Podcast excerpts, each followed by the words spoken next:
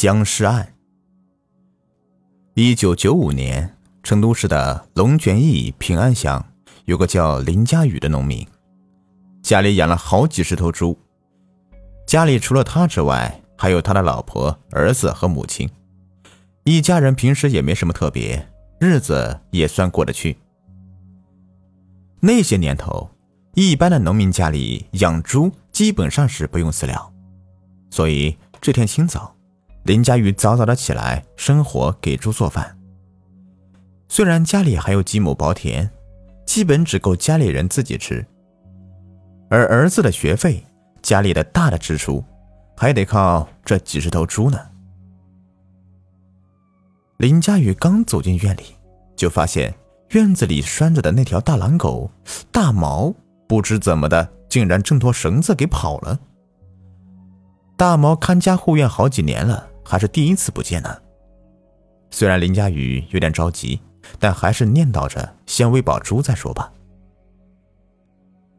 林佳宇把热好的猪食一勺一勺的舀进了食槽中，看着那些白白胖胖的家伙，一个个伸长了嘴，哼哼的拱着菜叶子。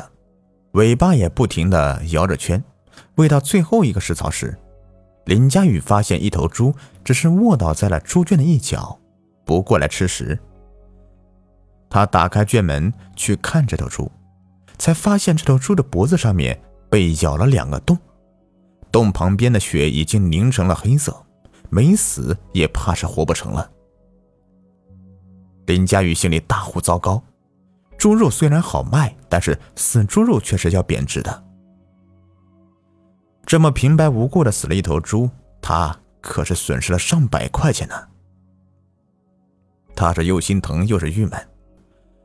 这个老实巴交的农民也没多想，他做了一个看似经济实惠，实际上却害了一家人的决定，把这头猪杀了，留给自家吃。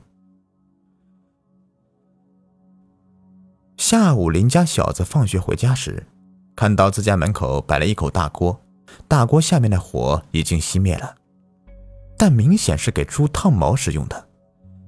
他立马把书包甩在堂屋里，走进厨房，大声的问道：“爸爸，我们家杀猪了。”林佳宇看见自家小子虎头虎脑的样子，郁闷的心情开朗了不少，回道：“啊，对，今晚就给你吃猪肉。”林家小子乐呵呵的跑了出去，林佳宇在他身后喊道：“哎呀，不要出去玩了，先写作业吧。”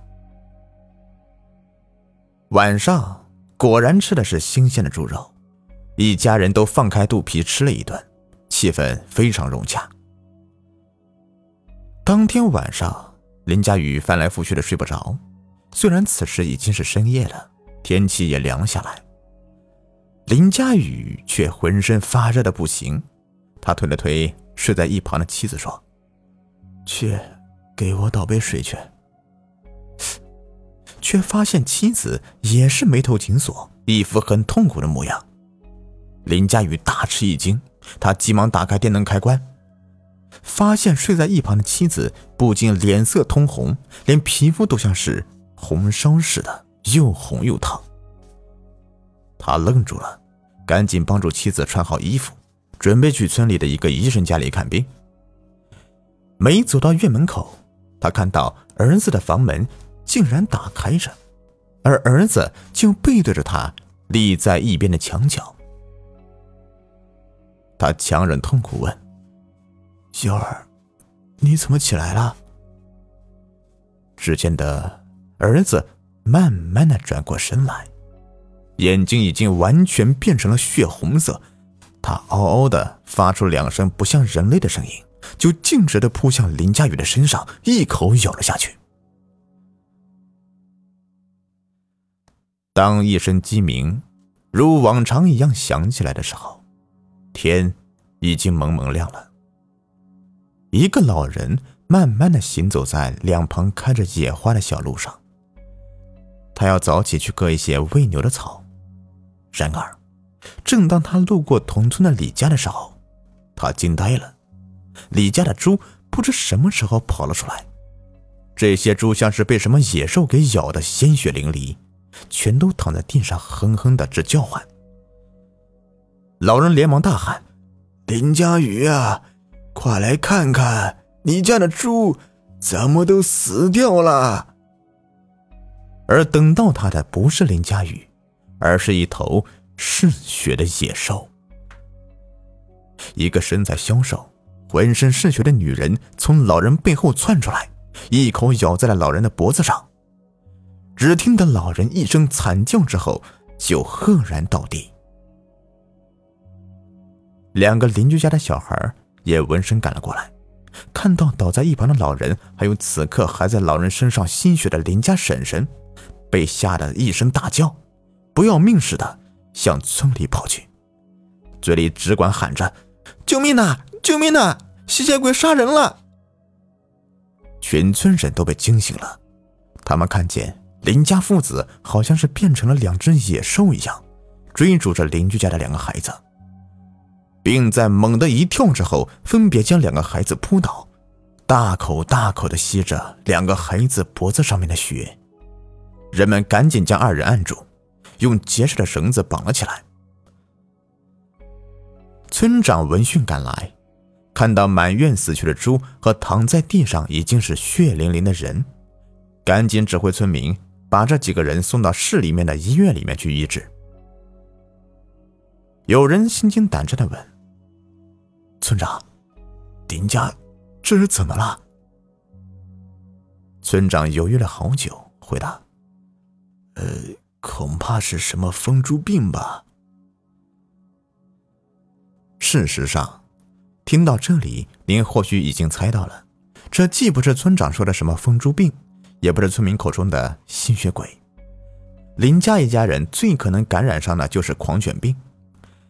他家的狼狗大毛在得了狂犬病之后，把喂的一头猪咬死了，而林佳宇由于缺乏常识，又吃了猪肉，在处理死猪过程中可能弄伤了自己，感染了狂犬病毒。当天晚上，林家父子和林佳宇的老婆都出现了全身发热、皮肤发红的症状。并且见人就咬，而被咬的人也不知道会被传染。被传染的人有的死了，有的一发病就会咬人。这件事情经过一些不负责任的媒体报道，不知怎么的就成了僵尸咬人的事件。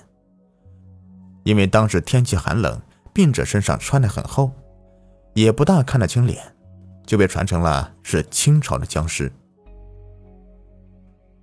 恐惧。源于无知，在医疗技术日渐发达的今天，我们也逐渐开始正视这些特殊的病例，使许多谣言不攻自破，僵尸也被逐渐的在揭开它神秘的面纱，以更加真实的形态被科学的诠释。然而，值得注意的是，是不是真的就存在有一种病毒？它可以使人类的肉体得到加强，同时又能丧失理智，成为了一种嗜血怪物呢？如果有，我想，这会是比僵尸更加可怕的存在吧。好了，这一集呢就说完了，咱们下一集说一说神秘的纸车。喜欢的话，别忘了订阅、收藏和关注我。感谢您的收听。